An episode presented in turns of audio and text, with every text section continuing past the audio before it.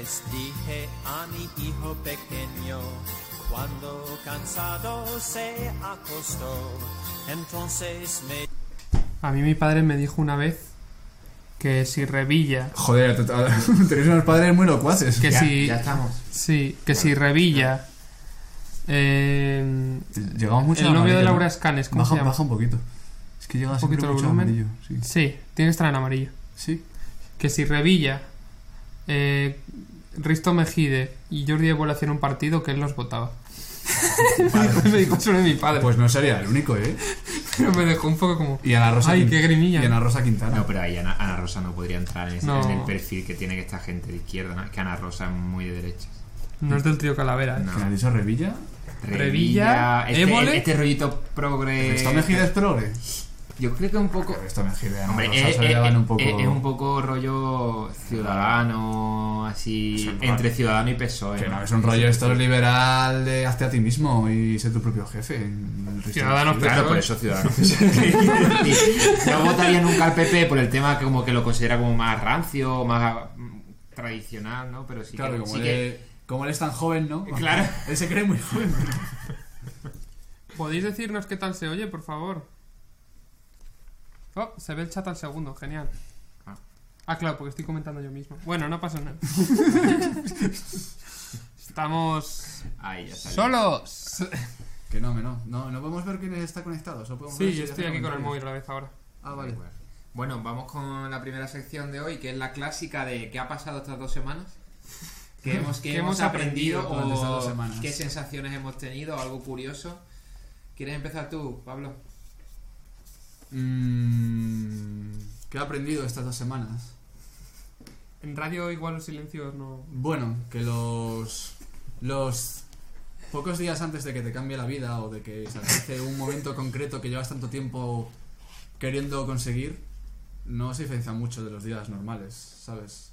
No. Puede que le falten dos días para que te cambie la vida completamente, que lo vas a vivir como un día normal, quizás con un poco de tensión, pero no hay esa sensación de tensión creciente que puede haber en una historia de ficción o algo así cuando nos lo venden que ha pasado algo La, importante. la paz que precede al diluvio, ¿no? A la tormenta. algo Sí, exactamente. O sea, mismo, aunque supiera que en dos días me va a cambiar la vida completamente o, va- o voy a conseguir algo que llevo mucho tiempo buscando o algo así, eso no, no, va, no va a generar ningún tipo de mella en mí. Ni va a cambiar, no va a hacer que estos días sean más raros y más O surrealistas. sea, el hecho de desconocer el futuro te hace estar siempre tranquilo. No, no, digo aunque lo conociera el futuro.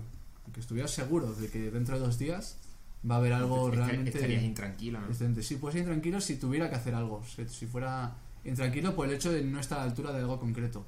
Pero no el hecho de que te vaya a pasar algo concreto. Quiero decir Y que eso lo has aprendido esta semana. No, no, no he aprendido. Es que no se puede aprender algo importante todas las semanas, joder. Pero he pensado sobre ello estas semanas. Esta semana yo no, no he aprendido nada. Bueno, sí que... Que la gente tiene muchas ganas de salir de fiesta. Y demasiadas. Y- Demasiadas ganas de salir. Tanto que no estoy seguro de si realmente es la fiesta lo que buscan o Ok. o una justificación de todo lo que ha pasado en, los ulti- en el último año, ¿sabes? Es decir, mira, esta fiesta, a mí no me gusta ser de fiesta, pero esta es la frontera entre lo que ha pasado en estos años y este, es- este último año y medio. ¿Cómo? Una especie ¿Cómo? de desahogo. Sí, no, más, más que un desahogo, no, es un plan... eh, tengo que aprovechar el tiempo perdido haciendo algo que ni siquiera haría, aunque Ya. hubiera tenido esa Como me voy oportunidad. a cometer una locura porque llevo un año metido en mi casa Sí, y sí, realmente antes no lo hubiera hecho esto tampoco, pero... Además hemos como perdido tiempo de juventud, ¿no? Sobre todo nosotros, como tú no. Pero Yo nosotros ya no sí. soy joven, Pablo. Tú sí que eres joven, eres súper joven, pero nosotros sí que durante este último año quizás hemos perdido algo de tiempo de... ¿Quién es? O sea, Carlos no y nosotros sí. Sí. ¿Y Carlos por qué no? Porque tienes... es No ha perdido tiempo de juventud. No, Coño, la peor, ¿no? La- Esa- yo creo que peor. Ha surgido la universidad, No, ¿no? Entre, entre los 18 y los 24... Yo he teletrabajado, yo qué sé. La juventud de verdad empieza a los ¿no? 25. Entre 18 y 24 es una especie de tumor que le sale a la adolescencia. No, yo creo. Yo creo que. No la estoy tan seguro de eso. La juventud podemos establecer hasta los 35, ¿no? 32. En el momento en el que tienes que pagar 80 pavos por moverte el metro, yo creo que ya no eres joven. Ya, bueno. Pero bueno, ¿eso qué es? Pues eso, 20 yo no soy joven, 26. 26. Bueno, Bueno, yo perdí el año ese, el último año en el que podía... podrías haber ido a Guadalajara gratis en, Sí. en cercanías, Pablo. Ah, no, no, en realidad era justo ese año cuando me dieron el abono. Ah, entonces bien, sí, sí, no hay problema. Yo tampoco ha cambiado mucho mi vida estas dos semanas, la verdad. El monólogo que hice ayer y poco Ah, es verdad, Antonio hizo un monólogo muy divertido. Muy interesante y muy original, ¿sabes? Me, me gustó. Lo, lo- o sea, lo que más me gustó era el rollo este de que era muy diferente, pero era tan diferente que tú viniste con un papel y lo leíste. Todos los demás se lo sabían de memoria y tenían todo este lenguaje corporal y luego lenguaje gestual. Y yo... Porque sabían hacer lo que se había hecho siempre, pero bien. O sea, ellos lo hacían muy bien. Pero se me ha ocurrido la máxima esta de, si no sabes hacer lo que se ha hecho siempre bien, o sea, si no sabes hacerlo bien, haz algo diferente. Claro. Y tú has hecho algo diferente que no sé si planeas hacerlo en algún momento de manera que es así... La idea sería aprendérmelo. O sea, una cosa es aprendértelo, pero lo que tú has hecho no se puede hacer con ese rollo que tienen los Caspa. demás de hacer la frase, luego dejar un hueco para que se rían, luego interactuar con Ya. el público, no es lo mismo. Lo tuyo es muy diferente. Yo, yo siempre que he hecho monólogos iba con papel también. Claro. Sí, a ver, yo no Yo era mi idea. Lo que pasa es que no tenía tiempo para preparármelo y tenía que ir muy rápido y ya está. Pero mi idea es aprendérmelo, sí. Y nada, no sé si os conté que estaba jugando al ajedrez en un club y tal. Sí, sí, ¿no? sí, que es en el Partido Comunista, que tengo que ir al Partido Comunista. Ah, pero, pero ¿tengo que ver con el Partido Comunista Eh, o es que es el, la el- Fede? el equipo, el equipo, que se llama la Corrara de, de Lavapiés, eh, jugamos en la sede del Partido Comunista. Y está muy guay porque siempre tengo que entrar ahí y le echamos una foto a cómo lo tienen y luego lo, lo cambiamos todo y tenemos otra vez que dejárselo todo igual a- al. Pero la. Corrala era un CSA, ¿no? De, Sí. de la PIS, un centro social de autogestión, una casa ocupa. Creo que sí. De la- Sí. ¿Estás No, jugando el- al, el- al ajedrez en una el- casa ocupa? Es bastante de izquierdas en la gente que está allí, sí que se, le, se nota, ¿no? Los y, rusos y nada, y he, he- he visto cómo es un partido por dentro y está curioso. Está ahí como... Hombre, no un sé. partido, has visto el PC, que es como Ya, minoritario, bueno, que ya, no tienen escaños siquiera. Tienen, tienen allí un mural lila sobre las mujeres, sobre el feminismo y tal. Pero creo que todos son hombres.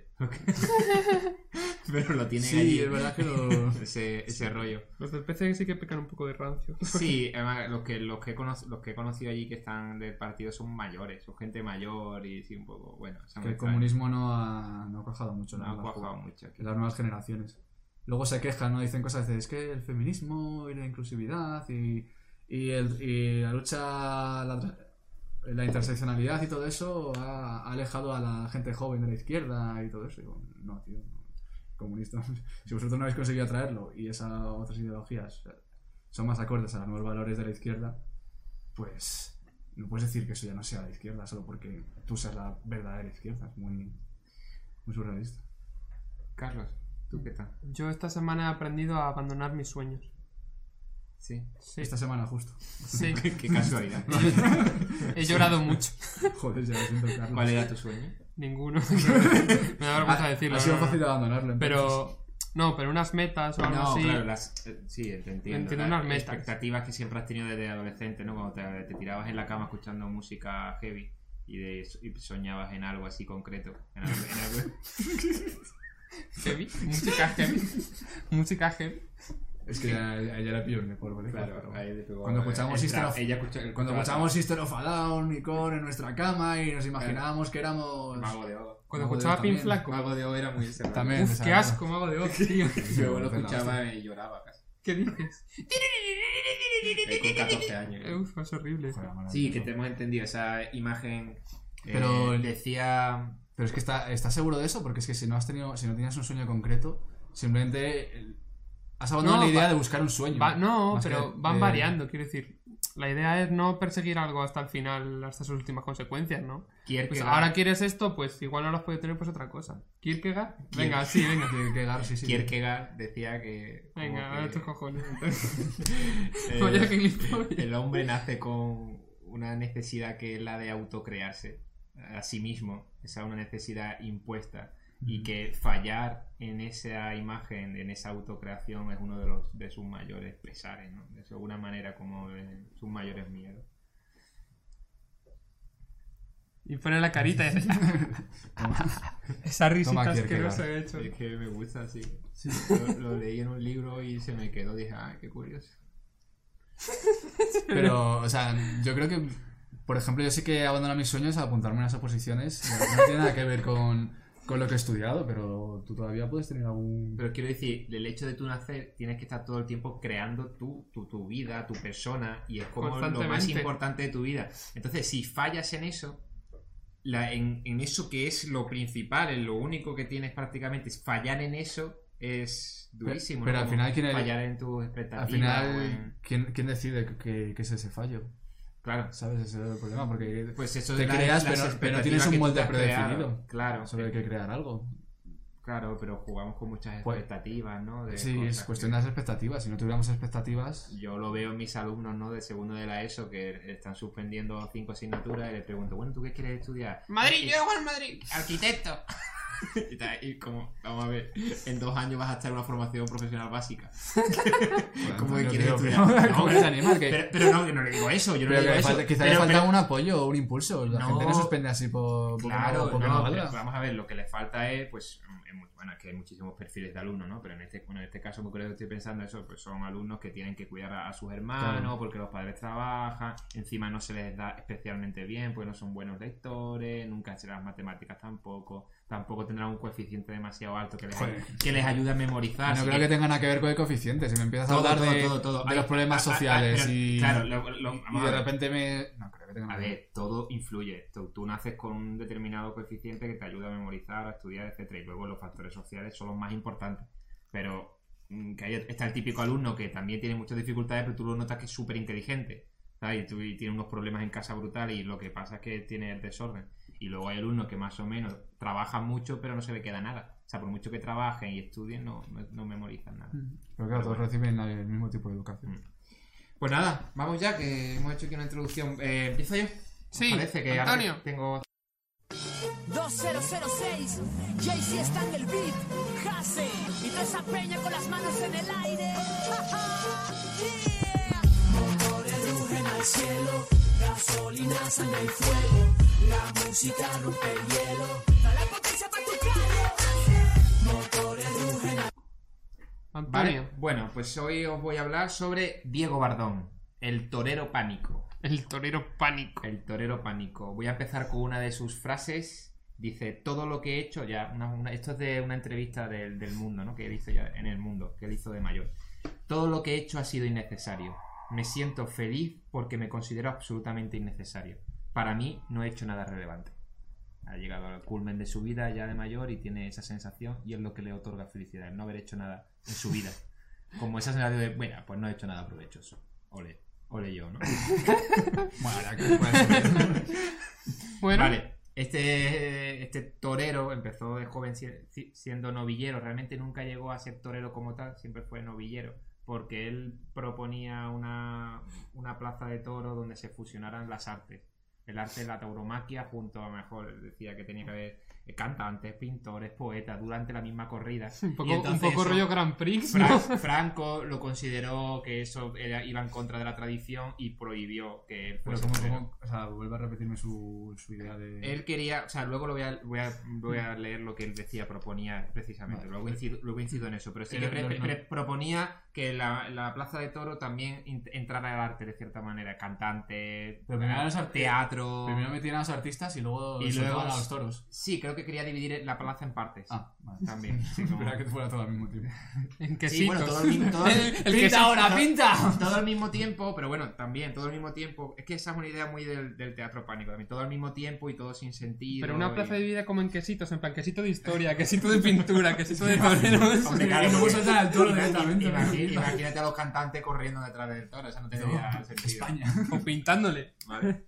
Eh, bueno, la cosa es que Franco, bueno, le prohibió, entonces se tuvo que ir a México. Él dice que hay dos cosas de las que. Dice, solamente hay dos cosas de las que me arrepiento en mi vida: haber militado en el Partido Comunista y no, y no haberme ido a vivir a Portugal.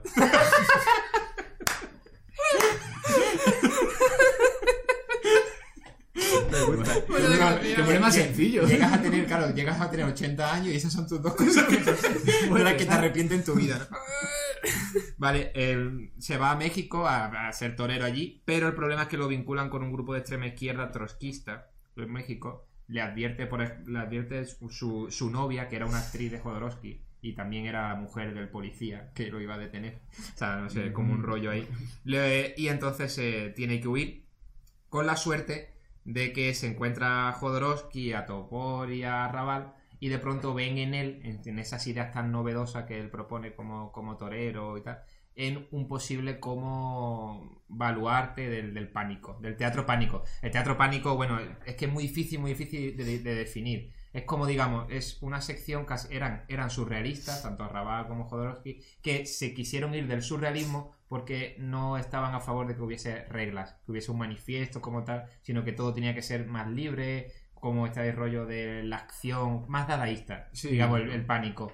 Entonces era como, sobre todo se basaba en la importancia de el, el terror, la memoria, la fiesta, el, el desparrame total, ¿vale? el, el- que sea un caos, un sinsentido, sin narrativa, que el público se meta dentro de la obra, que todo sea una Sexo. sexo en directo, animales, enanos. Eh, También tenía, tenía una- Enanos. Sí, sí, sí, sí, el rollo de, de la máscara les fascinaba y todo el rollo de a- a- mm, lo que va en contra, los márgenes de la sociedad, todo eso entra dentro del pánico. Muy difícil de explicar, tampoco me voy a entrar en eso porque quiero centrarme en el torero. La cosa es que él, en la entrevista en el mundo, le dice, le preguntaron sobre qué era el pánico, dice, eso viene en internet.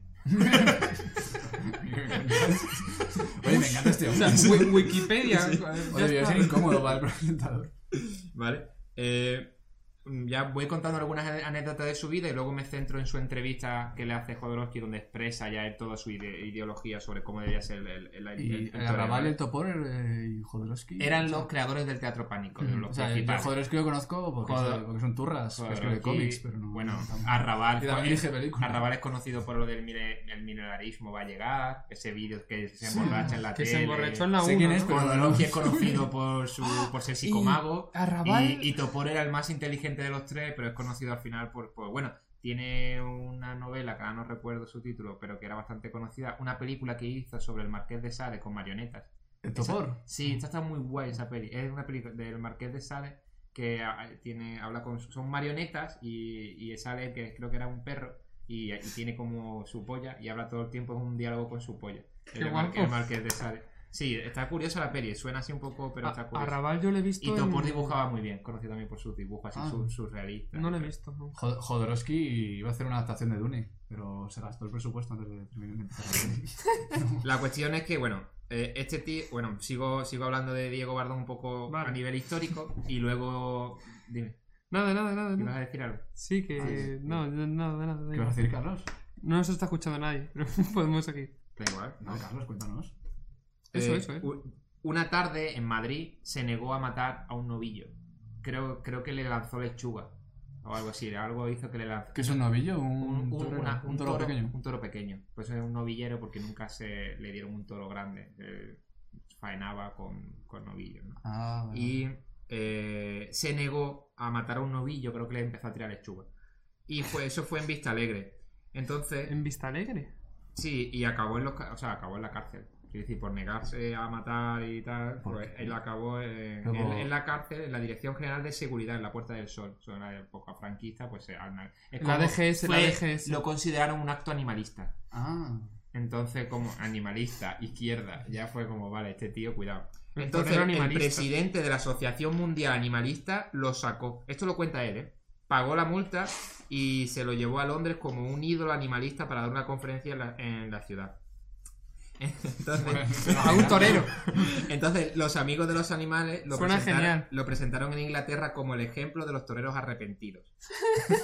Entonces, el novillero, este, eh, Diego, no quiso matar al, al utrero, pa- eh, pasó antes por el mercado de Portobelo, dice, ah, y ahora cuenta él, dice, pas- antes de ir a la conferencia, dice, pasó por un mercado, dice, compramos un pollo, lo cuenta Diego, lo llevaba escondido en un bolso, con un gancho de podar árboles. Le corté el cuello en público. Le- lo llevaron a la conferencia animalista y tal, y él se llevó un pollo en una bolsa. ¡Mis cojones! Y, y en mitad de, y en mitad de la conferencia lo sacó y le cortó el cuello. pero como parte de, de una performance de pánico.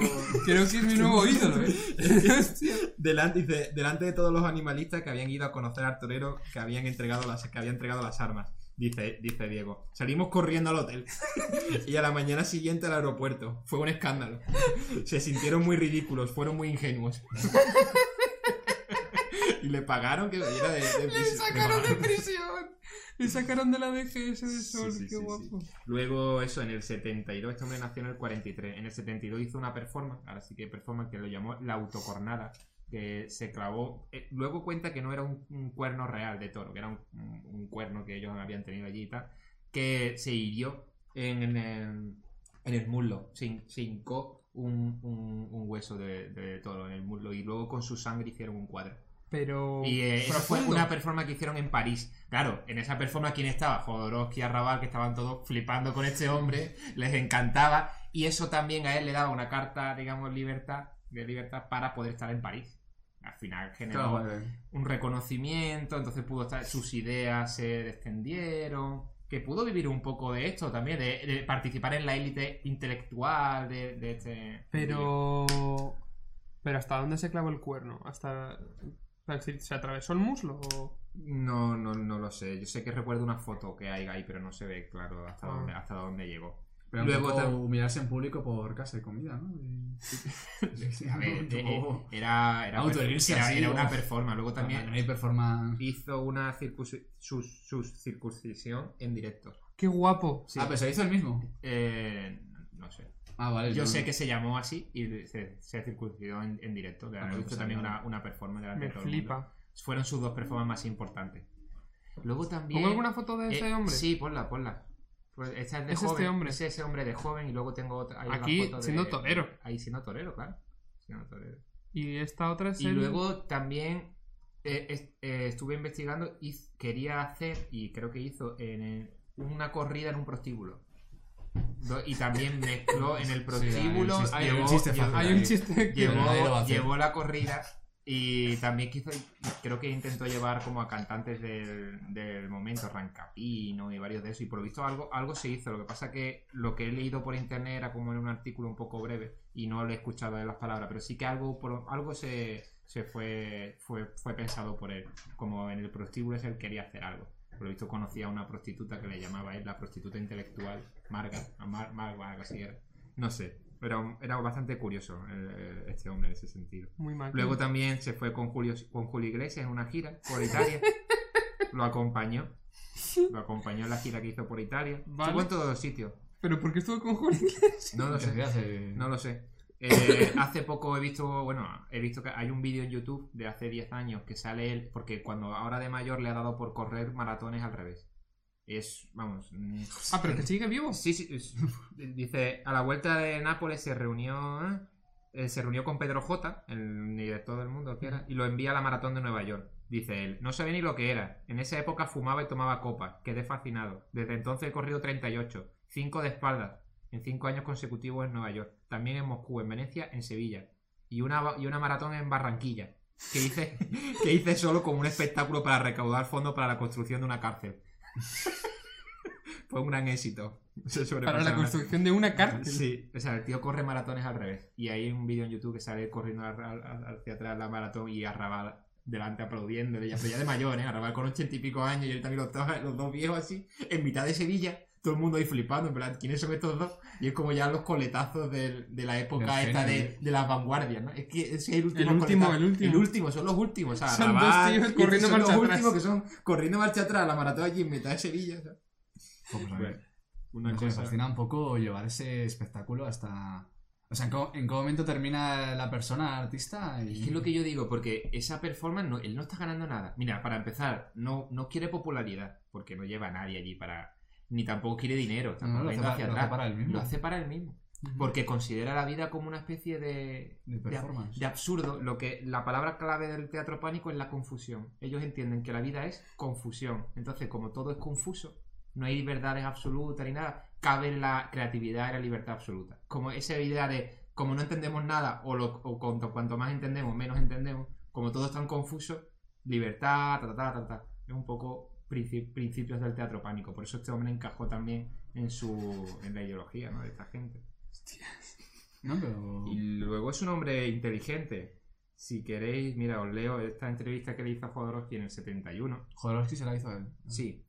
Eh, bueno, le dice, ¿por qué, ¿por qué te han prohibido participar en una corrida en España? ¿no? Esta de- dice, porque he querido cambiar la fiesta taurina que está al servicio de una sociedad conservadora y se sirve del torero para para- paralizar la evolución mental del país.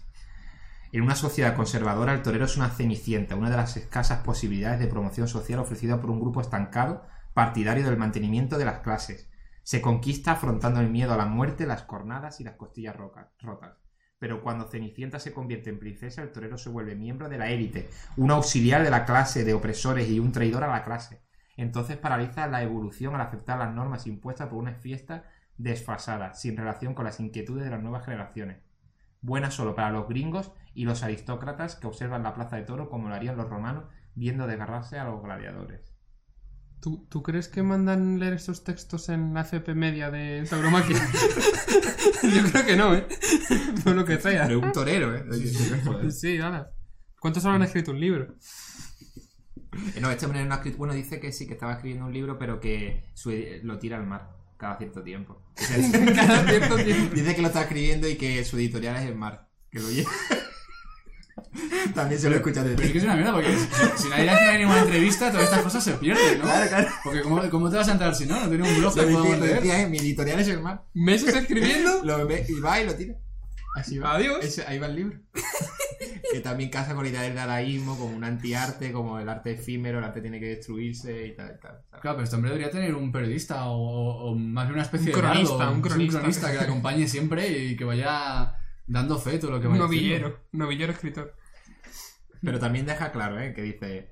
eh, me gustaría dejar claro, pese a que la forma actual de la plaza obedece a una filosofía capitalista, que no se res- resolvería el problema de las clases sociales poniendo las entradas al mismo precio y suprimiendo los números, porque en ese caso nos encontraríamos con unas plazas democráticas de izquierda.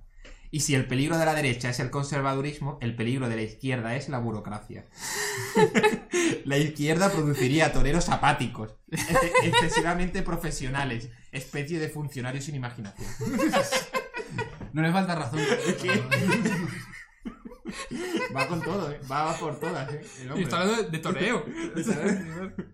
Pero... en ese marco, ¿no? Qué guapo. Sí, sí, sí.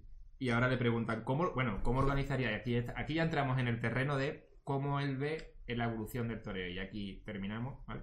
Cómo él ve cómo debería ser el toreo. Que es la clave de, su, de toda su vida, ¿no? Dice, dice yo eh, empezaría vestido y me desvestiría poco a poco. Saldría vestido de astronauta con una sotana por encima. Llenaría las gradas de faquires, de yogis y de monjes. En el callejón de los toreros pondría prostitutas de Salamanca, la Margot y la Cartones. De Y a Salamanca. Andrés el limpiabotas. La Margot me transmitiría la facultad de controlar mi cuerpo transmitiéndome poderes de fakir. La Cartones me daría la fuerza espiritual de un monje. La. Y Andrés el limpiabotas el control emocional de un yogi. Gracias. Andrés, eh. Gracias a la captación telepática de estos poderes, podría despojarme de los trajes de astronauta y de cura, y aguarda- aguardaría desnudo a la divinidad. La divinidad debe ser epidérmica. Gracias a mis poderes divinos conseguiría que el toro se alzara del suelo, lo haría flotar y bailar por los aires, y yo y todos los demás, las putas, los limpiabotas, los yogis, los monjes, los fakires, junto con nubes de enanas en cinta. Nubes de enanas en, En en, en- cinta, en cinta, en. Sí, sí. embarazada. Compondríamos una unidad aérea en la que el toro sería un astro y los demás los restos de un sistema galáctico cuyo centro sol sería cambiante. Cada uno de nosotros lo sería un momento llegado su turno. Luego le dejaríamos el centro a otro. Y como los sistemas solares tienen su organización jerárquica, como las derechas y las izquierdas, podríamos finalmente contar con un sistema solar organizado anárquicamente. ¿Qué? Pero es típica cosa estas surrealistas Me que... flipa. Eso es- esa me, ha- me ha- me ha gustado, me ha gustado porque es como muy loco, pero joder, hoy... Me gusta lo de Andrés el limpiabotas. Le, daría el control emocional. Los yogis y los fakires. ¿no? Dice- Yogi es gente que hace yoga, ¿no? Entiendo. Sí. Los yogis. Bueno, era algo... Sí, o sea, es algo sí. más que hacer yogi. Como tienen no- algo telepático, ¿no? De poderes, que tienen como ciertos poderes. Sí, los yogis. Los yogi, pero ahora mismo no, no sabría más. No le gusta la palabra paseillo. Dice, el paseillo es un diminutivo. Y todo diminutivo justifica la presencia de un superlativo. Ay, eso, es, eso es como el meme este del Dorito. Claro. ¿No has visto? Que hay un meme Sí. dice... El Dorito es un inglés que dice... Dorito... El sufijo ito en español significa que, que es algo Pequeño. pequeño. Lo que, significa, lo que pasa es que la palabra Dorito implica la existencia de un legendario snack llamado el Doro. Pues sí, es lo mismo. Dice, para evitar entrar en el granaje de la sociedad de consumo que a partir del paseillo podría crear el paseón, Paseón. Muy fácil. El paseón de declaro caduco el pasillo y en su lugar pido que aparezca un grupo de profesores de universidad vestidos con sus togas impartiendo clases de geometría religiosa a los arrieros. Los conocimientos transmitidos por micrófonos y altavoces por toda la plaza tendrán que ver con la convexidad y la concavidad. Esa es su, su- la clave, por lo visto. Que son los dos principios creadores del universo. Lo cóncavo es el diablo, que encierra en su círculo los tres males: el poder, la conciencia de la falta imperdonable y la muerte. Lo convexo es Dios, que reparte por el universo los dones del beso. El beso, principal creación de la convexidad, es recibido por el hombre que lo hace evolucionar hasta el mal. Bueno, y aquí empieza a hablar de, de convexidad y concavidad, pero a niveles ya que tampoco me voy a poner porque si no ya eh, es brutal. Termina Sí, eso- diciendo... Eso, también sale en el Incal de Jodorowsky, el convexo. Eh, el- el- exacto, es mismo, la misma idea. Dice, la fiesta deberá desaparecer una vez alcanzada la convexidad. Si fuerzas cósmicas desconocidas se opusieran a ello, los toreros deberían autoincinerarse como bonzos. Autoincinerarse. Ok. Sí. Sí, yo pagaría por ese espectáculo. Hombre, yo también. Dice que el torero debería tener un, un micro corbata que le permita hablar mientras torea, recitar, expresar sus emociones e ideas, cantar, responder a lo que le pregunta el público.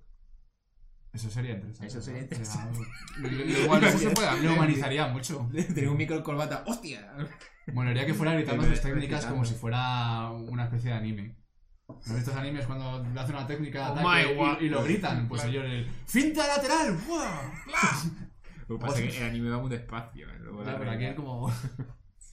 Pues sí, pues este es Diego Bardón, como veis, es un personaje bastante peculiar, ¿no? Máquina, es un Sí, máquina. es que a, Eh, sí, a mí un rollo referente. loco surrealista...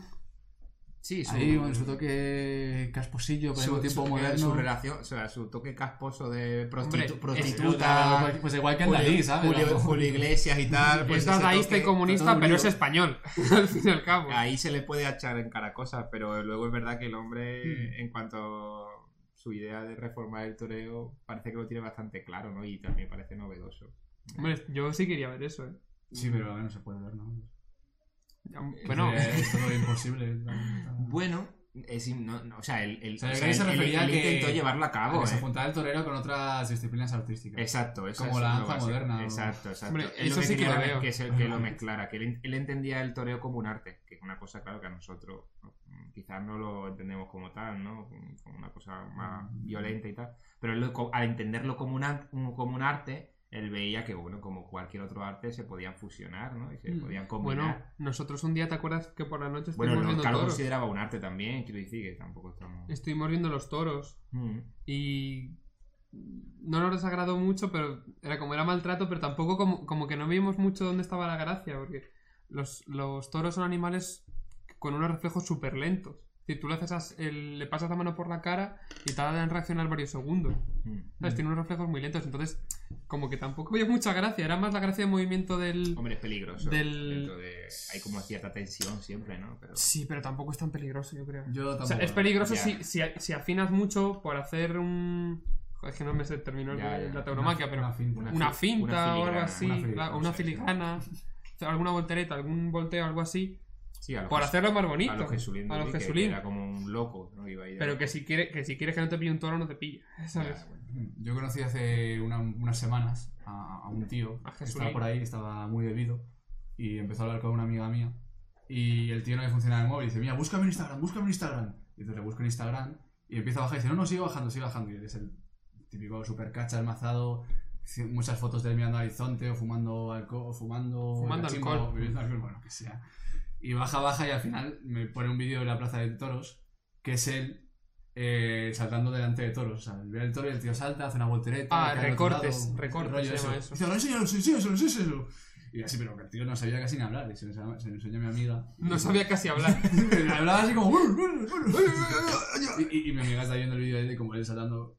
Que, o sea, yo buscaba en mi móvil un vídeo de él saltando en su Instagram para que lo viera la chica esta, que es- además se le veía con sus pelos de colores y su rollo un poco más. La chica tenía pinta de progresista. Tenía pinta de una chica... con- enseñarle vídeos de él saltando encima de toros para ver si, A ver si se podía. podía ligar con ella. Esa es mi única imagen de los toreros. Pero esta me la ha cambiado un poco. Tienes que abrir tu círculo. No, Pablo. de todos modos, es verdad que los el, el círculo. O sea, había muchos intelectuales que estaban muy fascinados por el toreo Sí. en España. Bueno, y sigue, bueno, este Sabaté, toda esta gente. Hemingway. Picasso. sí, Picasso. bueno. Que Lorca. Dalí. no sé. Lorca, Lorca Lorca también. Lorca también. Pero bueno, era otra época también, pero. Quiero decir. ¿Vamos un día a los toros? ¿Hacemos una especie de No, hombre. No, no, vale. Bueno, ¿quién va? Eh, ¿Qué tal? Pablo, tú o yo. Una- ¿Sabes que tu- eh, Jodorowsky eh, hacía consul- consultas de psicomagia por Twitter, a través de su cuenta de Twitter? Y se podían ver directamente, porque era eh, alguien le, le comentaba directamente y él le respondía directamente. Y, un, y uno le preguntó que tenía una entrevista de trabajo al día siguiente y, y- estaba muy nervioso. Entonces Jodorowsky le recomendó que se tiñera, bueno, que se echara pintura roja en los testículos y fuera la entrevista así, pero con pantalones, claro, pero con, con los cojones pintados de rojo y que no se lo dijera a nadie. ¿Y, y funcionó? No sé, no. Ah, nunca se supo. Es- es- A, pero- a mí no me cae bien ese pero hombre. psicológico. Es que, es que a mí, Arrabal sí que me parece más auténtico. Como se ve que él es auténtico de por sí, pero es que el Jodorowsky tiene un rollo ahí como ya como de intelectual, ya rancio a veces, que no me gusta. Va un poco por ese Es que ese además no es solo divertirse, él, él Claro. realmente cree que la Eh, psicomagia puede ayudar a alguien. Claro, y eso le y- da un poco de mal rollo. Ya, o sea, al Rabat no, al Rabat se ve que es un tío que le gusta la fiesta y la libertad y el hacer el tonto y es diferente. Que, que- Pablo, tú o yo. ¿Quieres dejarlo tuyo para el final? no? Sí, es que es más largo. Es que lo mío quizás va a ser un poco. Vale, sí, el mío el segundo. Venga. Vale, va. Pablo, te pincho.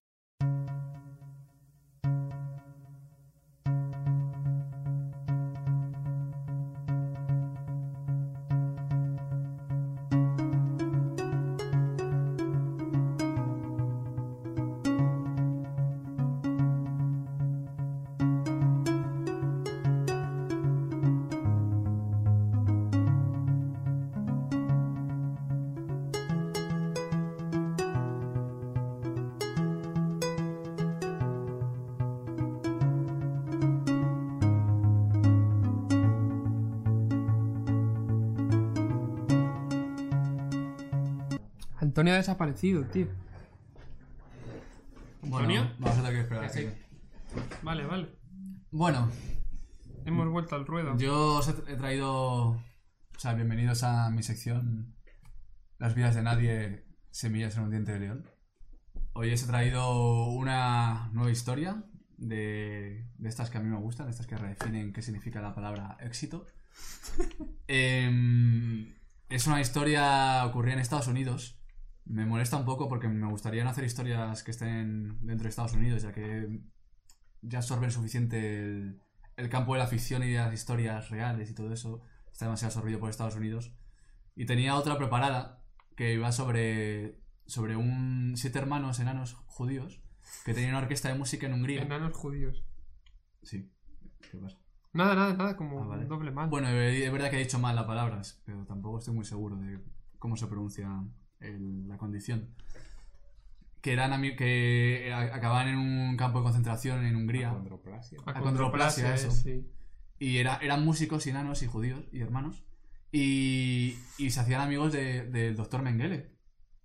Y le- e- él les trataba bien y consiguieron sobrevivir gracias a que eran amigos de- doctor Mengele, el ángel de la muerte. un- Sí, porque me hacía gracia que fuesen enanos y judíos. Sí, sí. Tenían tiene- como un doble mal, ¿no? Para los nazis. Exactamente. Claro, pues me gracia. pero sobrevivieron gracias a eso, justo. Y a que Joseph Mengele, después de unos tiempos eh, de, de que tenía muchos días malos, Joseph Mengele, porque tenía muchos cambios de humor, y, y les llamaba a ellos para que, para que se animaran y se acababa haciendo amigo de ellos. Y gracias a eso sobrevivieron, porque fue un... De todos los que llegaban en tren... bu- Bufones de, de este hombre. Sí, era- ellos eran músicos profesionales, eran muy buenos además. Pero preferí no hacer una historia sobre ellos, pero igualmente como porque me parecía demasiado heavy contar esa historia, aunque me parece una historia preciosa y, y en vez de eso he hablado, he hablado de un americano, un americano llamado Charles Hatfield, Hatfield. Nacido en 1875.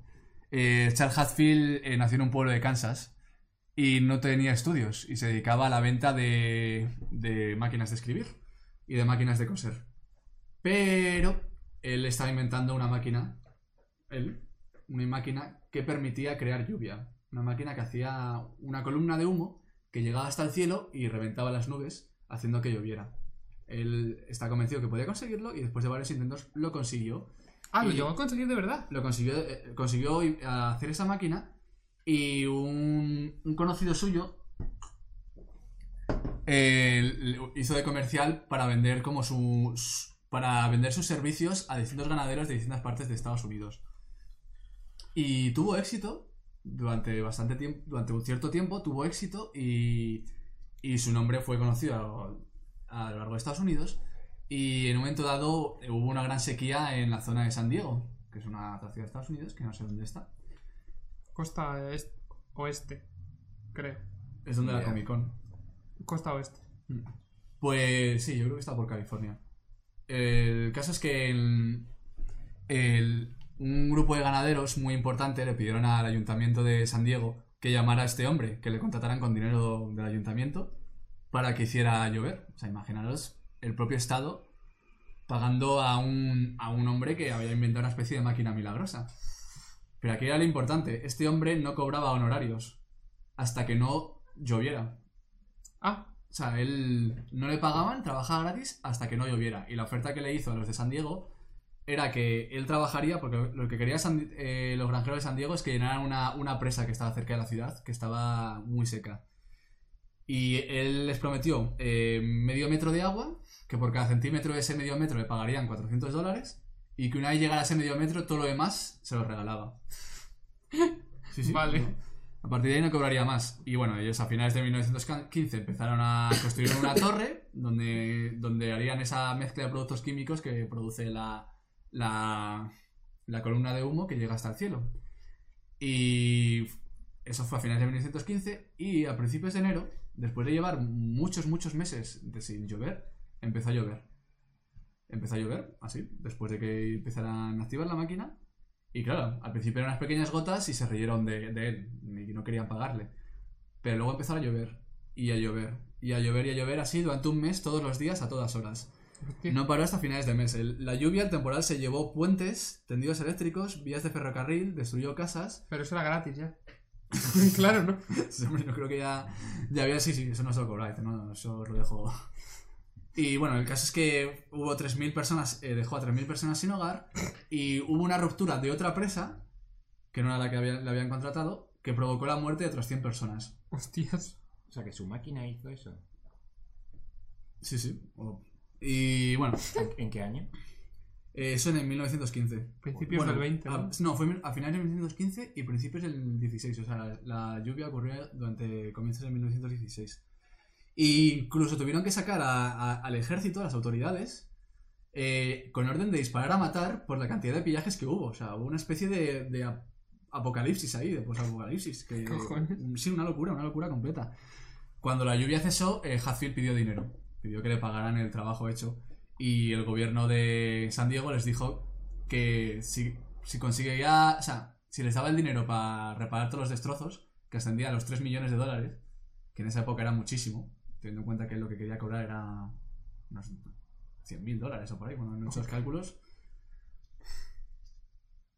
No, no, él quería cobrar do- eh, 12 mil dólares. 12.000. dólares y, y- pero dijeron, no, tú paga primero los 3 millones que nos ha costado todos estos, todos estos destrozos. Entonces fueron a los tribunales de San Diego. Y bueno, era una época muy conservadora en Estados Unidos, más todavía, 1915. Y la sentencia de fue que era imposible que él hubiera provocado la lluvia, porque la lluvia solo es obra de Dios. Solo es obra de la Hostia, divina. ya están con esas No mierdas. lo podía hacer el hombre, entonces imposible que él hubiera provocado esa lluvia. ¿Qué pasó? Que eh, igualmente la sentencia dijo que él no iba a cobrar, pero que tampoco también se libraba de los cargos.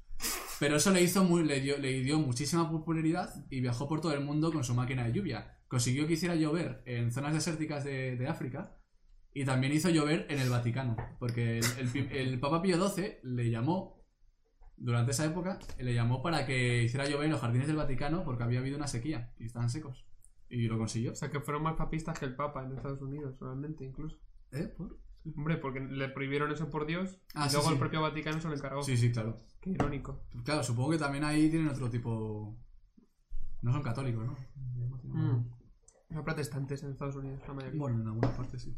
Y bueno. Ah, y por, por hacer llover en las zonas desérticas de África, recibió 8.000 dólares.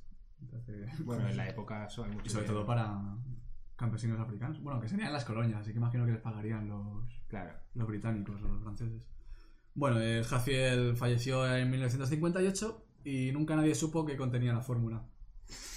Pero ha habido muchos estudios científicos posteriores y la, la opción, lo que se ha demostrado es que tanto Hatfield como sus hermanos, ya que trabaja con ellos, en esa época los, los partes meteorológicos no, eran de- no estaban al alcance del público, porque no era una ciencia todavía demasiado exacta y no, no se, no se conocía demasiado. Pero ellos sí que tenían acceso a esos datos y sabían dónde iba a llover y en qué momento concreto. Entonces, mediante. Por ejemplo, él sí que sabía que cada 10 años había inundaciones muy fuertes en San Diego y que la última inundación había sido 10 años antes, justo. Qué cabrón. O sea, que en verdad era un vendehumos. Sí, era un vendehumos. Bueno, un ¡Eh! ¡Eh! Perdón. lo que era estaba vendiendo su conocimiento ¿no? Era- sabía Oye, más estoy que que el lo tiro, resto, ¿eh? ¿no? pero no Sí, era sí. no era un vendehumo él sabía ¿no? O sea, bueno sí era un vendehumo porque vendía con una máquina que lo hacía él ¿no?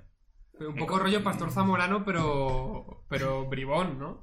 Es como este rollo de que sé que mm, llevarte algo tecnológico muy avanzado y en la, a la edad media ¿no? imagina que lo tuvieras tú en la edad media y yo tuviese un Sí. portátil "Ah, mira lo que hago y empezaría a joderle la vida a ellos ¿no? Como asustarles y decirle que puedes hacerle movidas Soy vuestro Fotos, nuevo dios. Fotos, claro, Claro. claro. Pues Bueno. este hombre era algo así, tengo un conocimiento que vosotros desconocéis, ¿no? Del el tiempo del parte Parte En meteorológica. cierto modo, él les ha vendido un tipo de esperanza, ¿no? Hay muchas formas de. Hay mucha gente que te vende algo que realmente no tiene mucho valor, no tiene valor material, no, no existe realmente, pero sí te ha afectado a una forma interna. Y. No sé, por ejemplo, uno no podría decir que el psicólogo te está vendiendo nada realmente, pero te está consiguiendo algo que ya está dentro de ti. Sí, claro. Y dice, bueno, entonces eso podría haberlo sacado por mi cuenta, ¿no? No podrías. Y Este hombre vendía esperanza, no es algo malo ni desdeñable. 8.000 euros la esperanza para África. Joder. Que, que ya estuviera ahí no significa que no. Oye, no he puesto las fotos, no me lo has dicho. Ah, no, pues vamos a poner. Mira, Es este, este hombre de aquí. este es Hatfield con su máquina de hacer humo. Ah, pero es una torrecilla. No, luego. Espera, esta es la, la torre que construyó en San Diego. Pero si es enana, ¿eso qué coño a ser? Estas son las inunda- el- uno de los puentes que se derrumbaron durante las inundaciones de San Diego. Hostias. A ver, Eh, para la gente que lo esté escuchando en Evox barra Spotify. eh, Es un puente despartido por la mitad hundido, sí. Ok. Va. Pero no un puente de madera cualquiera, era un puente ahí de metal. Y esto es- son carreteras inundadas, son como ríos, en coches antiguos yendo por ríos. Joder. ¿Y esto? Y, ah, este es el. Este es el, el artículo de Hatfield cuando fue al Vaticano. Este señor de aquí, ¿no? Sí, Vaya qué máquina. gran hombre. Parecía que iba bien, ¿eh? Pero luego era un hijo de puta.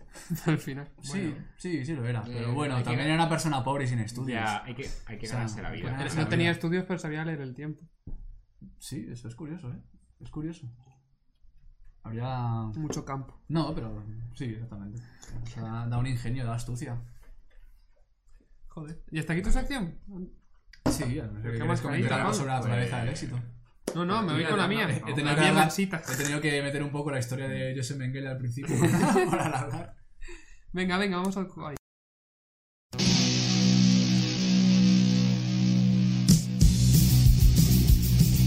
Me miro en el espejo y soy feliz. Y no pienso nunca en nadie más que en mí. Y no pienso nunca en nadie Pues mi sección cada día toma un nombre distinto. Debería tener un nombre fijo como vosotros. Pero no se me ocurre nada bueno, así que No, voy variando sea- según el tema. Que sea cambiante, que sea pánico. Bueno, Esta se llama Yo debí enamorarme de tu madre. En referencia a la gran canción cantada por Bertín Osborne. Y hoy os he venido a hablar de un podcast que me estoy escuchando, que llevo escuchando un mes y medio, como tú con Federico. Sí. Pues así, mi novia está hasta los cojones de esto, porque esto es todavía más dañino que lo de Federico, sinceramente. Es bastante peor. Hombrealfa.top. Ah, pero es un podcast en español. Es un podcast en español. Ah, es que no sabía que esta ideología había llegado a Sí, España. sí, ya. esta ideología ha llegado a Pero España. Es, español, español. Es español, español. De Sevilla, además. o de- Bueno, habla un poco... O sea, encima tiene acento. eh. Sí, es como de Almería, no lo ubico muy bien en- de qué parte de Andalucía, pero es andaluz el, el hombre que lo presenta.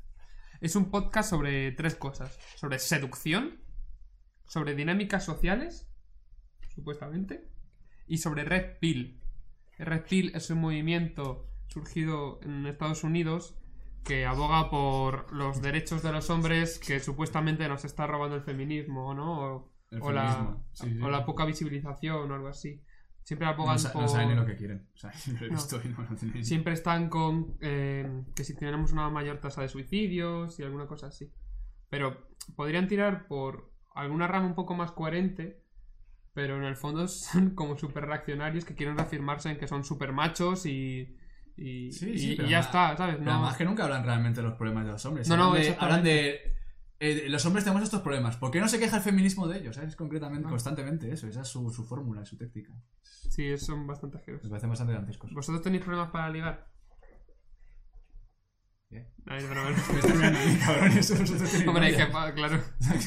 Está un poco feo Esta pregunta. Un poco jodido. Pero. ¿sabríais ligar ahora mismo? Yo qué sé. Mm, Sí, ¿no? Normal, Sí. lo normal, ¿no? yo ¿Por qué? Lo normal. ¿Tú qué dirías? No sé. Yo O sea, se supongo, liga, supongo que sí, no lo normal. ¿no? pero de una manera como... Tenéis una táctica, seguís No. un plan. No. No, Improvisáis, sí, lo que ves es lo que hay, ¿no? O sea, que. Lo que ves es lo que, que hay. sepan lo que hay desde el principio. Conoces a alguien y hablas y ya está. Como una persona normal, ¿no? Sí. Lo estáis haciendo todo muy mal.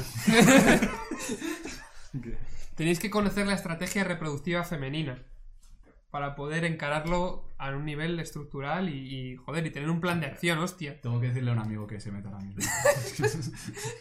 Eh, la estrategia reproductiva femenina no es otra que la hipergamia. ¿Sabéis lo que es la hipergamia? Sí. No, Bueno, Pablo sí, porque está puesto en estos temas, yo creo. yo no tengo ni idea. Vale, la hipergamia es la estrategia reproductiva femenina que lo que busca es estar con la mejor persona posible. Con una persona como de un nivel mayor socioeconómico, pues, pues eso, tanto socialmente como económicamente, como. No sé, como a nivel físico también, ¿sabes? Con la mejor persona. Buscan dos cosas. Dos cosas muy importantes. La mujer, una mujer busca dos cosas en ti.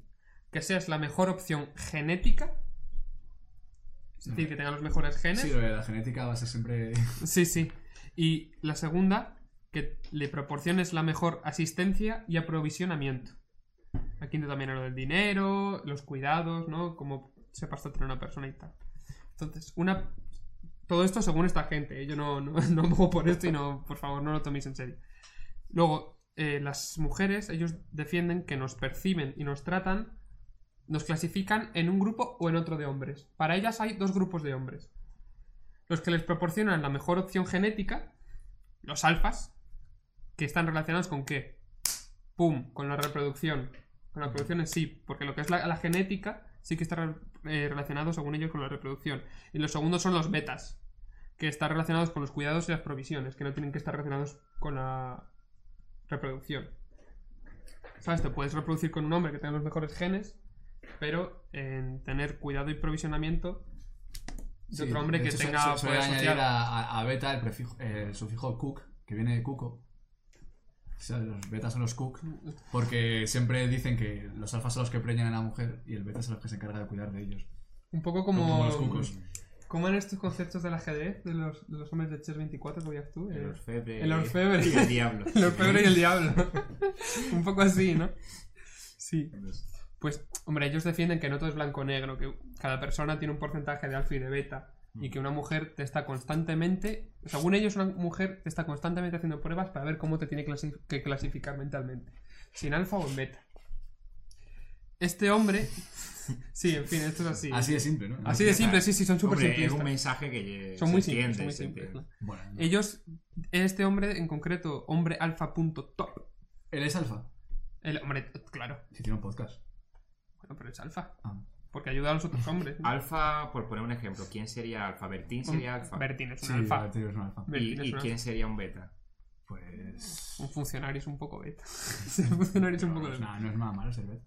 Claro, no, no, a ver, no, no, no, por supuesto que no. Para esta gente sí. de famosos o de. Pero, pero vale, un beta es como poco, poco atractivo, podemos decir. Alguien poco atractivo y soso. Que no se hace valer. Rejón sí. podría ser un poco beta. ¿Qué? ¿no? Hombre, Rejón es beta. Y mientras que Pablo Iglesias es el alfa. Ah, vale, algo así, ¿no? Claro. Vale. Echenique es. Echenique no entra ahí. Eh. No, no, no, no, no era un chiste, sino estaba pensando en más gente de Podemos, hombre, pero no me acuerdo de más gente. Hombre, en verdad Echenique es un poco alfa, ¿no? Lleva esa actitud. Tiene actitud, desde Claro, luego. claro. Follamos bien, decía, ¿no? Cabrón. Bueno, ellos defienden que las mujeres, todas, tienen disonancia cognitiva. Cosa que en los hombres no puede ocurrir. Sea, para él todas las Sí, a, mí, mujeres... a mí me encanta porque cualquier todas estas cosas que están diciendo de de buscar. Parece como si los hombres no tuviéramos ningún criterio cuando, Claro, claro. cuando buscamos mujeres. También tenemos un montonazo de prejuicios y criterios. No, no, según esto eh, no, según esto nada, no hay criterio. Solo uno del que hablaré un poquito más adelante. Eh, dice que las mujeres tienen todas disonancia cognitiva.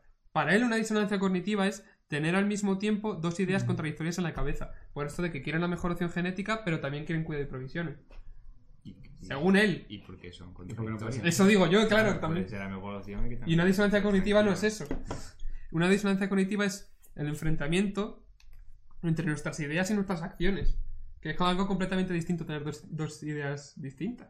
Es un enfrentamiento Pero entre lo- que piensas y lo que haces. modos, tampoco entiendo lo de la genética, ¿por qué? O sea, ¿cómo lo notará una persona Es que que, es un- tiene mejor genética? Hombre, Porque se refiere a que sea más se guapo. se refiere a atractivo nada más. Claro, Tiene que verse con la genética.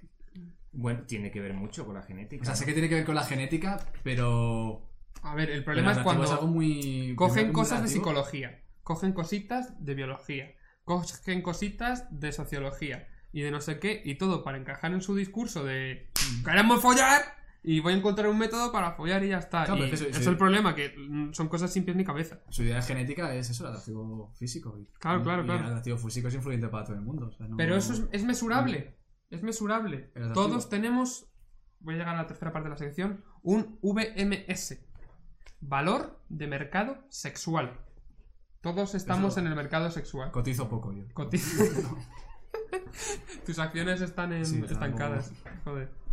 Claro, todos tenemos un valor de mercado sexual. Por nuestra apariencia, por nuestro estado socioeconómico y, y por todo, ¿no? Pues En el momento en el que te saquen la OPO va a subir. Hombre. va a haber una... Hombre, pues tener una casa propia suele ayudar. la verdad. sube claro. tu nivel. No, se Sí, supone, eso siguiendo es. esto, ¿no? Siguiendo esto. Son más 20 puntos, eh, Pablo, eso en, en el mercado sexual. Y habla de que no nos preocupemos, los hombres que no hemos llegado todavía a... a- bueno, hay unas edades top en el que tu, tu valor de mercado social es el máximo. Normalmente, en general, para, para las mujeres, repito, según este podcast, es entre los 20 y los 24 años. Y sin embargo, en los hombres, veis cómo es más corto, ¿no? Entre los 20 y los 24. Después ya como que pierden valor. Es un poco asqueroso. Un poco sostres. ¿no? Sí, es un poco sastre, sí. Y en los hombres viene después. Y dura un poco más, entre los 30 y los 35, 36 Y años. qué poco año, porque dura tan poco. Eso digo yo, yo sentido. Que no, que no, no lo tiene. Yo lo cuento nada. tal cual. Eh, ¿Qué pasa con esto? Que si todavía no estamos ligando, Pablo, tú todavía no tienes 30 años. Te estás preparando. Tienes que mentalizarte de llegar a los 30, 35 años y ser un hombre alfa. Tienes que prepararte para cuando llegues a los 35 años ser un puto alfa. Eso es lo que hago. Estoy dando unas oposiciones de administrativo. Exactamente, estás haciéndolo bien, joder. No de auxiliar, de administrativo. No soy como estos betas. Como estos betas del C2. Claro, y tú puedes. La idea es que. Es que, además, porque tratan a las personas con, con términos de mercado. O sea, Sí. son mucha gente que. Esta gente siempre está metida también en rollos de Bitcoin, De mentalidad de de tiburón. invertir, mentalidad de tiburón y tal. Y, y NFTs y toda esta movida. Sí, son este rollo de cuentas motivacionales de Instagram Sí, con gente trajeada. De... Sí, sí, sí, sí. Este es un poco. Yo he cogido la. Dentro de este mundillo, los que son como más sosegados, intentan darle una lógica. Es verdad que cogen, cogen conceptos de muchas cosas Los intelectuales, ¿no? Pues esto, son- esto es el, El círculo eh, lo mejor ahí, ¿eh? Hombre, alfa top. Eh, tú tienes un valor, por ejemplo. eh, Antonio, tú eres entre 1 al 10, tú vamos a poner que tienes un eres funcionario. Yo, Antonio, tiene un 9 por lo menos. Vale, tienes un. O sea, quiere decir que puede mantener a tu familia 20 y... Vas a hacer 30, ¿no? Finales de año. No, 28. Ve- tengo. Ah, vas a hacer 29, es verdad. Hacer 29, pues un 8 y medio tienes. O sea, no necesitas proyectar valor. Tú, Pablo. Carlos, cállate una puta vez y continúa con tu tema. Bueno, pues imaginemos que tienes menos valor, que simplemente eres un 5 o un 6. Lo que tienes que hacer es mostrar valor. Tienes que subirte el valor a ti mismo. Tienes que mostrarte como alguien mucho mejor que tú. Fingir. Fingir. Exactamente. Es un poco el rollo este que siempre nos dicen de, ¿no? El- Tú el- muestras seguridad en ti mismo, pero es que la seguridad en ti mismo... El No, rollo no, este- construyete, sí. una imagen y ten seguridad en ella. El día este de autoayuda que os dije, ¿no? Que empieza por caminar con, con Pues decencia. es que está ¿no? todo un poco unido. así fuerte, ¿no? Como... Que está todo muy unido, muy basado en el así te lo acabas creyendo, ¿no? Y Claro, bueno, la postura de poder. la la postura de poder. No, no lo hemos vuelto a hacer. bueno, ahora incluso hice un ejercicio inmersivo en uno de los podcasts porque me he escuchado, hay como 40 y todos los títulos son brutales. Los recomiendo que Lo busquéis y no, de- no- solo lo leáis, no le deis reproducciones. No, no, me lo voy a buscar. Eh, ¿Queréis hacer el ejercicio interactivo para, Eh. para ligar? Bueno, venga. ¿Estáis preparados? Tenemos que apoyarnos entre nosotros. Es inmersivo, ¿vale? Vale. Tenemos que ponerlos en la piel de una mujer atractiva. ¿Vale? Os tenéis que mentalizar de que sois una mujer atractiva. Quiero que ahora mismo, todos los que estéis escuchando esto, también los que estéis escuchando esto, si hay alguien, Sobre todo esas mujeres atractivas. sí, cerréis los ojos, por favor. Cerrad los ojos. Y os metáis en la piel de una mujer atractiva. En un día normal. Y vais a ver lo siguiente. Desde que nos levantamos por la mañana, estamos bombardeadas con validación. Solo al levantarnos, paramos la alarma del móvil y probablemente ya tengamos mensajes de chicos. Después en el trabajo más de lo mismo. Validación. O incluso en clase. Me están bombardeando ya con validación. Oye, esta validación se parece sospechosamente al acoso, ¿no? Un poco. Sí, un poco bastante validación. Ahora hablamos de ello. Luego, pero sigue inmerso, Pablo, eres una mujer atractiva. Luego, mujer atractiva. estoy volviendo a casa y me encuentro con alguien que está haciendo day game.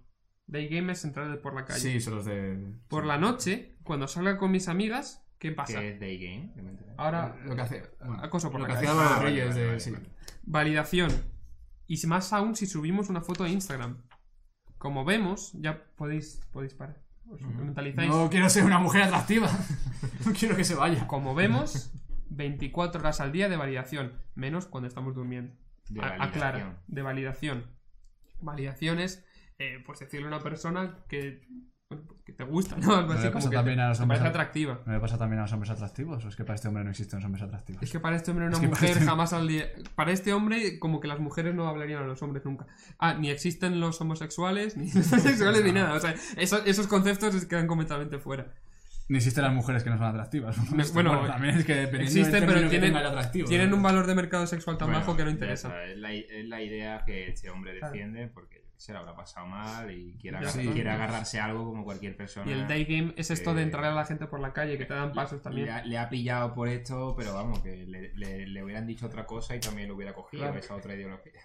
Pero aún así, eh, aunque hayamos conseguido ligar con una chica, no podemos conformarnos con eso.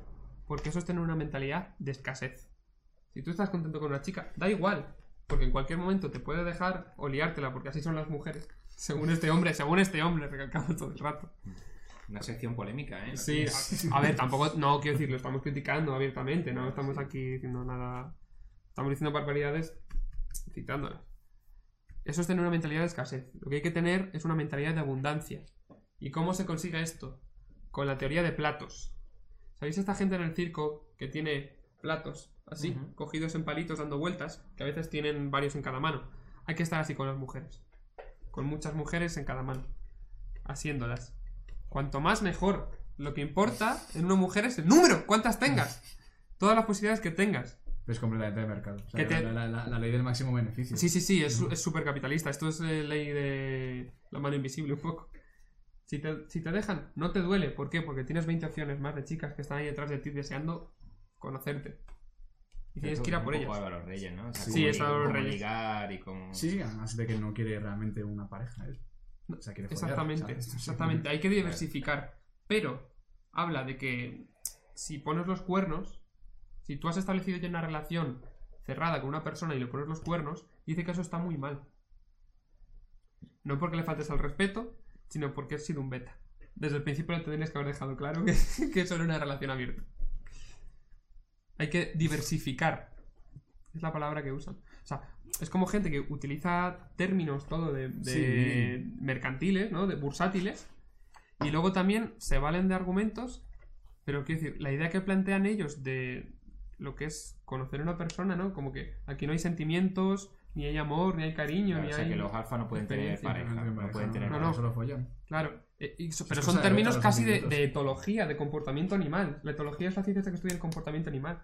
Y es que mira a la gente, pues como, ¿qué quieren las, las mujeres? Eh, genes y cuidado, ¿eh? Es como, y una no, no tienen personalidad, ¿no? Todas quieren lo mismo. No sé, un poco absurdo.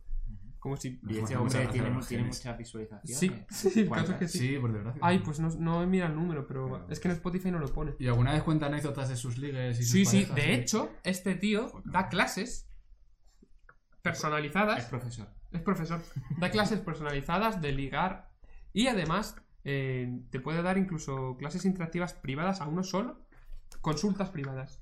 Tú le mandas una conversación de Tinder, una conversación de Instagram y te la analiza. Y te dice, vete por aquí, Yo- vete por yo allí. Creo que es muy fácil caer en este tipo de cosas, porque imagínate, eres joven, no has ligado nunca, ponte tienes 18, 19 Incel. años.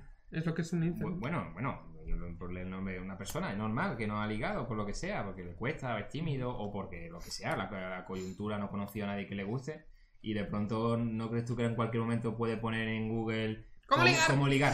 así como así, ay, cómo ligar Sí. y que lo que le va a salir en primero o segundo va a ser cosas como esta. Sí. Entonces y va, va a entrar así, va a entrar así, van a entrar un montón de gente porque van a poner en Google cómo ligar o cómo acercarme a una chica, porque son cosas fundamentales para ellos que no nadie les enseña, nadie te dice cómo tienes que hacer determinadas cosas, ¿no? Entonces al final es normal que caiga en ese tipo de... Claro, esta gente se basa mucho en la seducción que se escribió antes de las redes sociales, pero como que lo amplían un poco y te empiezan a decir cómo hablar por Instagram, cómo entrar Mm. también por Tinder, no sé qué. Y se basan mucho en Mario Luna, que no sé si sabéis quién es. Es un miembro fundador, escritor de, de la asociación Seducción Científica. Ha escrito libros como Sex Code, Sí. Sex Crack y Apocalipsex. O sea, es un tío que suele escribir sobre seducir y tal. Y son ideas como muy rancias, muy misóginas, de, de puto acoso sexual y poco más. No tiene mucho más. Y, y de ser un capullo con las mujeres, de tratarlas mal y tal. Él dice que si quieres ligar, una de las mejores formas es a través de ser un. Bueno, Pero ¿se podría enseñar a ligar bien? Es que esa es la cuestión. Es que Claro. no, porque Es no hay una. yo creo que se no puede, se puede enseñar claro. a interactuar con las personas Claro. de una manera decente, normal, Claro, ¿no? En un, en un marco Pero no, no se de puede, respeto. No se puede enseñar a lugar con Cómo interactuar con el sexo que te gusta, ¿no? Así claro. como de forma educada. cómo, ¿sabes? cómo Que- comportarte que- con una persona, ¿no? Es lo que no sé. Ya, pero cómo comportarte con una persona que quieres tener, Es que- de la que estás enamorada, ¿no? Que es algo también más concreto, ¿no? Quiero decir que... Tú, si quieres ligar, cómo- es que cómo se enseña eso, es como cu- cuestiones de sociales, ¿no? De, No, no se puede porque- Normal, de responsabilidad, de respeto, no sé, que no... Si ¿cómo so- eso? las mismas técnicas para todas las mujeres, las mujeres son muy diferentes, igual que no son. Pero da igual, porque hay muchas. Pero, pero hay que utilizar, hay que- muchas técnicas. Ahí está la cosa. Claro, si te dicen a que no, Y a además por las técnicas son siempre suele ser un engaño. Quiero decir, también puede de haber de- para hacer amigos. Quiero decir, a, a- a hacer A ver, técnicas no. Algunos consejos sí que se pueden dar a algunas personas, pero... Se Claro. pueden dar pautas, ¿no? Pautas. Claro, rollo. No la técnicas técnicas no, Bueno, no, por la eh, calle. eh, No, pero escucha, Sí, preocúpate por sus problemas, ¿no? Cosas Sí, tú crees que hablan de responsabilidad afectiva. Claro, esto es lo que tiene que hablar, ¿no? Yo creo, ¿no? Si quieres ligar de verdad. Claro, claro, eso mm, em- ser empático, aprender a ser empático, ponte en el lugar de la otra persona, esos son los consejos que se podría dar, ¿no? Claro, en vez de esto, la- esta gente propone la teoría del chuli fresco divertido. Tienes que ser chuli, fresco y divertido. Proponen esta idea de el típico canallita que te entra con bromas, que te está haciendo de menos, pero a la vez está intentando chuli fresco divertido. Pero utiliza esos términos. Sí, chuli fresco divertido. Chuli, fresco. Divertido. Bien. Sí. Sí, tiene ritmo. Pero es un poco como. O sea, es que me, me- me ha hecho gracia utilizar estos conceptos porque son como muy anticuados, ¿no? Como de señor mayor. y de no Mario Luna es que es un señor mayor ya. Este no es. Chuli, es el fresco, referente de esta gente. gustarle a las chavalas, ¿eh? Claro, es esta idea de Estoy aquí con las pibillas. vacilar. Te que quitar encima, ¿eh? Inventar. O sea, Bauman repensándolo todo. Sí, claro, no, no he traído nada de Batman porque el- no hacía falta, ¿no? Este hombre... Sí, vamos pensando todo Oye, me este está hombre. pasando esta linterna. pero- Sí, Ya me pues, porque se ve todo perfectamente. Claro, entonces yo quería tener la reflexión de que en vez de todas estas cosas, ¿por qué no existe un podcast en el que simplemente te enseñan a comportarte con la gente, ¿no? A que no tienes que ser un macho fuerte ni protector ni nada, sino simplemente comportarte con la gente de una manera racional y, y- y con una responsabilidad afectiva y sin fingir nada, ¿no? ¿Cómo comportarse con... ¿Cómo comportarte con una persona? con, con un humano, ¿no? Como- Interacción humano-humano. ¿Cuáles métodos, no? Oye, que vendría bien, a ver. A ver, pues. métodos hay, lo que pasa es que no son estos. Realmente sí que se necesita. Sí que hay algunas cosas que Sí hay que que hay tener en que, cuenta. hombre, claro. Claro, pero Pero- en vez de hablar de en vez de hablar de un red pill bueno, que sería algo así como eh, ¿Cómo nos no puede ser bueno de por sí, porque Ya. Red Pill es. ya el movimiento este, en vez de centrarse en, documental. sí, es que se llama así por el Toma no- el nombre del documental que es de 2015. o sea, Ah, no, no, yo creo que el documental se llama así por el movimiento. Ah, Bueno, O sea, en pues, realidad se llama así por, por Red Pill se hace referencia a Matrix. Claro. A la pastilla Es que no la he visto. para... Entonces no quería hablar mucho de ello porque no he visto Matrix. Pero da igual. Bueno, en vez de hablar de cómo nos afecta a nosotros también la masculinidad tóxica, de estas putas ideas de que los hombres tenemos que ser fuertes, de proyectar valor, de no sé qué, en vez de hablar de eso y de cómo ser una persona normal, ¿no? Y una persona con una masculinidad sana, se reafirman en sus ideas reaccionarias de hay que ligar mucho, hay que follar con muchas tías, no sé qué. Y no sé. Me había parecido muy curioso esta gente, ¿no? Hombre, sí que Son jóvenes. el- Los hombres tenemos, o sea, como que la seguridad, la confianza es, atra- es algo atractivo. Sí, la- pero eso siempre. Eso siempre en los hombres, ¿verdad? Pero y, bueno, en las mujeres también es atractivo, pero es verdad que a lo mejor una mujer que no tenga tanta seguridad, tanta confianza, aún así puede no tener tantas dificultades, ¿no? Para ligar que, que sí que si un hombre que no tiene seguro, no tiene seguridad, no tiene ninguna confianza en sí mismo, como que pierde mucha...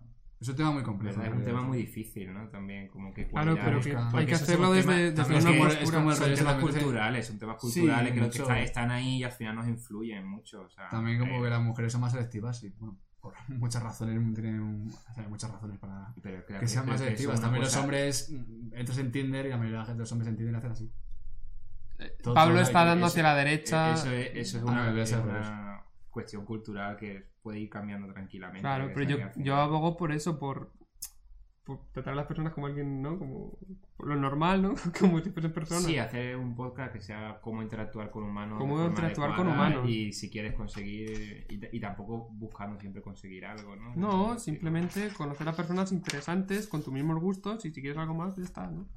Pero Sí, sin entrar en estas dinámicas reaccionarias, porque al final son dinámicas No reaccionarias. fingir, ser tú mismo, no querer engañar, no querer ser otra persona. Y ser feliz Pero estando es solo difícil, también. Porque si te gusta una persona, un chico joven, ¿no? Y que de pronto está enamorado de él, la primera vez que se enamora o algo así, ¿cómo le dices tú que no intente a- cambiar cosas de su forma de ser para gustarle a esa chica? Es que, yo qué sé, yo- es que- es que- o, o al revés, una chica que le gusta a un chico, ¿por qué no va a cambiar algo? O también es bonito adaptarte a los gustos de esa otra o persona. sea, no, adaptarte, pero hacer un esfuerzo. Claro, yo qué sé, mi primo es pescador y O sea, ha, ha conocido a- está con el pa- Ah, vuelve, vuelve tu primo, me gusta esta sección. ha conocido a una chica, porque dejó, dejó a su pareja con la que llevaba nueve años, y esta chica nueva que ha conocido, pues se ha ido a pescar con él.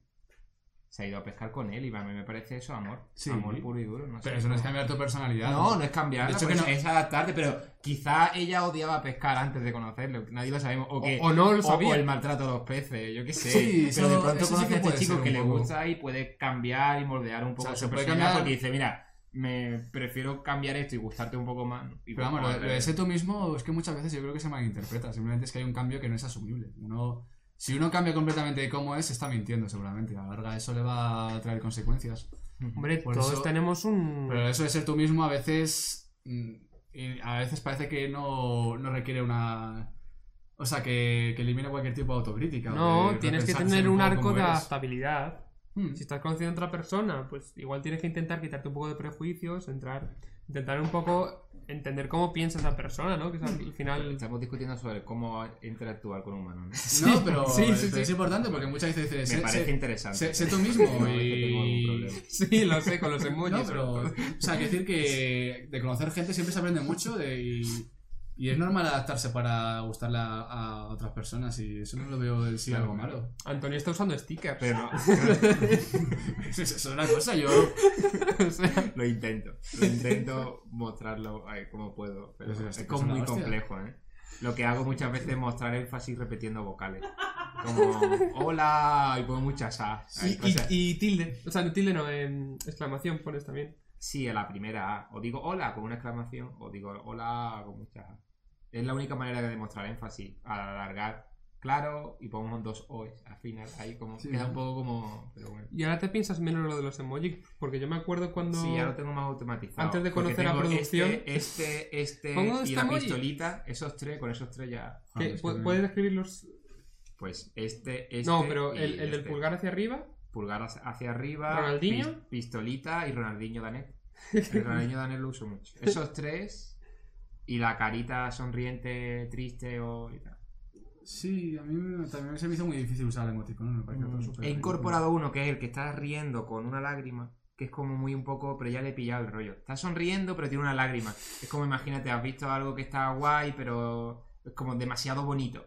¿No? O mira, y es como, esa, está sonriendo, está feliz, pero una lágrima de bonito. Que poco duró el programa hoy, ¿no? Podemos Sí, hacer una sección genial. de interactuar con humanos. Todos los días. ¿Cómo, consejos. cómo- cómo interactuar? Sí, ¿Qué has aprendido hoy de la interacción humano-humano? Sí, Pues yo he aprendido. es importante. Yo diría que es importante escuchar muchas veces y aunque no te interese lo que estén diciendo, seguir haciendo preguntas. Es que, ah, sí, no sé pero, qué. es que ah, no sé. pero eso es un poco complicado también, ¿eh? Es muy complicado. Pero eso es complicado pasa, porque sí. no sabes qué preguntar, Es un entonces...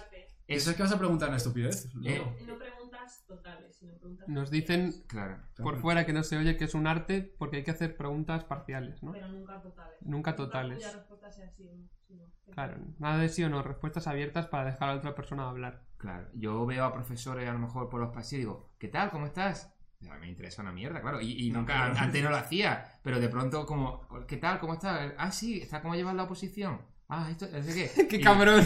Como mete el dedo en la llaga todo el rato, ¿eh? ¿Qué tal la exposición, hijo de puta? Se presenta en dos semanas, entonces tengo que apoyarle. Pero es que luego Y, también lo del no sé, les pregunto, entonces me cont- y- ah, y pues no sé qué, y al final estoy- ha- hago más amigos. Pero el, el interés en sí es una performance, no es algo que se fije. Es que es un poco injusto el interés que nos han, que nos han impuesto. Hay unos pocos temas que nos interesan genuinamente y otros temas que pues, nos interesan pues, por, por una educación muchas Claro, veces. claro, a ver, que no puedes mostrar un interés así total. Yo le digo, ¿qué tal estás? Y te cuenta su vida. Y dices, pues sí, te voy a escuchar perfectamente porque eres mi amigo. Pero no es que me vaya a emocionar y te voy a seguir y me vas a...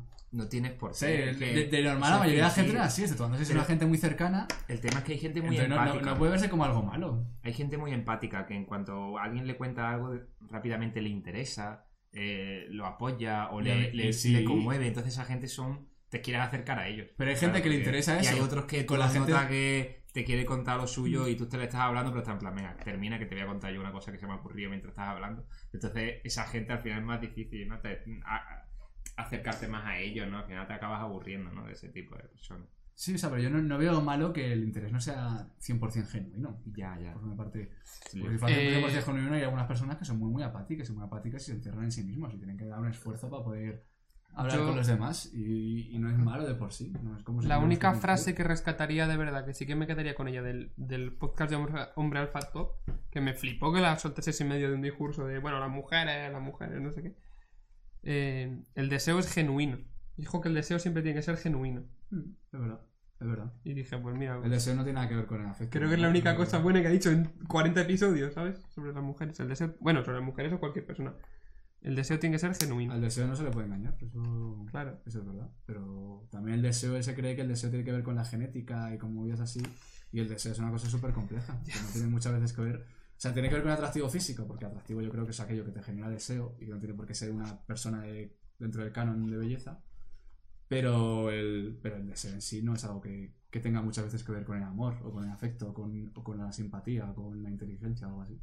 Y hay veces que sí, también tiene que ver con Sí, eso, ¿no? O y puede- es, algo que se dice aquí mucho. Dice, la- las tías que se van con gilipollas. Pues sí, los tíos también se van con gilipollas. ¿eh? La- Que, muchas veces, se que quedan, tendrá que ver, ¿no? muchas veces se quedan con el deseo y acabas con gente que no es la persona que buscabas simplemente porque te sentías atraído. Tanto mujeres como hombres. Lo que parece que si lo hace una mujer es como más... Como si estuviera peor. Solo he tratado un par de temas porque la verdad que es un podcast extensísimo, pero Sí, sí, es muy extenso, ¿eh? O sea, ahondan muchas veces en los mismos temas, pero tratan un montón de, de gilipolleces. ¿sabes? Es impresionante. Es que para 40 podcasts... O sea, tiene uno de una hora y media discutiendo sobre si Will Smith es beta o no es beta. o sea, Will Smith no le veo para nada. Ah, porque tiene mujer e hijos. porque, porque su mujer le puso los cuernos, él dijo que no le importaba, no sé qué. Pero vamos, que hay como muchos temas y subtramas dentro de este mundillo del Red Pill y tal. Pero hablan de porcentajes, ¿no? Entonces todo el mundo tiene un porcentaje beta y alfa. Sí, así que, ¿qué dice que hay que mantenerlo como un porque 80, qué 80, porcentaje 20. gana y cuál... Pero 80 alfa y 20 beta. Claro, por supuesto, nunca betas. Joder, es un poco difícil mantener, ¿no? Tanto, tanto alfa. Es que no hay que juntarse con las mujeres mucho porque te, betai, te betaizan. Te, ¿no? beti- te, te beatifican, ¿no? Te beatifican. Te beatifican. No, te betaifican. Te betaifican. Según él, ¿eh? Yo no. Qué deprimente. Yo creía que esto era solo cosa de Estados Unidos, ¿sabes? No, no, no, no, no. Estas gilipolleces que salen en Estados Unidos, esto solo se le ocurren a ellos. está en España. Está en España y ha llegado y llega, con, llega. y con fuerza, ¿eh? Pero Todo ¿cuántos llega, seguidores? ¿no? Dime cuántos seguidores puede tener esto. No sé, si quieres te lo busco ahora, ¿Estamos hablando de YouTube. un millón? No, no. Un millón de seguidores. No, hombre, un millón no. Ah, miles. Millón no. Miles. Vale, vale, vale. Miles, pero. mm, Quiero decir, son gente muy metida en estos rollos, ¿sabes? No, son, no es una audiencia muy pasiva. Bueno, pues yo creo que ya podemos ir también cerrando. Cerrando, y, y que pronto ha quedado, o sea que Perfecto, rápido ido, ¿eh? pues... pues ¿Queréis nada. contar algo final? Yo tengo una anécdota que contar.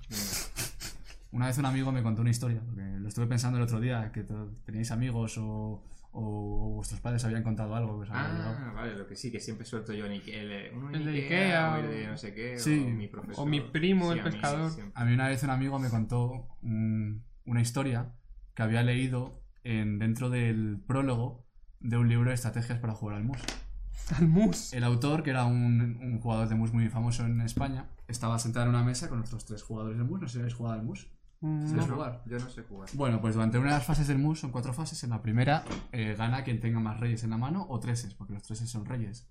Y entonces él tenía tres reyes y un caballo, porque son cuatro cartas en la mano. Y era la, la jugada más importante, entonces estaba a tope porque sabía que iba a ganar y hizo una apuesta muy loca, muy loca, muy loca. Y el otro, la persona que tenía derecha, se la vio. Y cuando terminó la ronda, se mostraron las cartas, él dijo tres reyes y un caballo, casi imposible que tengas cuatro reyes. Y el tío sacó y tenía tres reyes y una sota. Y, claro, había ganado, pero el, hombre que tenía derecha dijo, espera, tengo tres reyes en mi mano y el cuarto rey soy yo, don Juan Carlos, rey de España. Y así empezaba el libro de estrategias.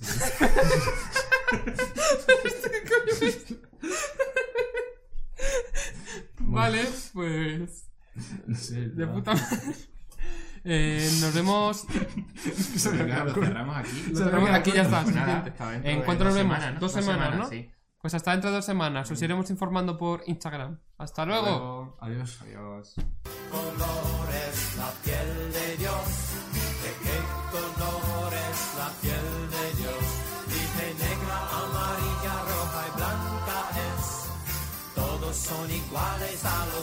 ステディオ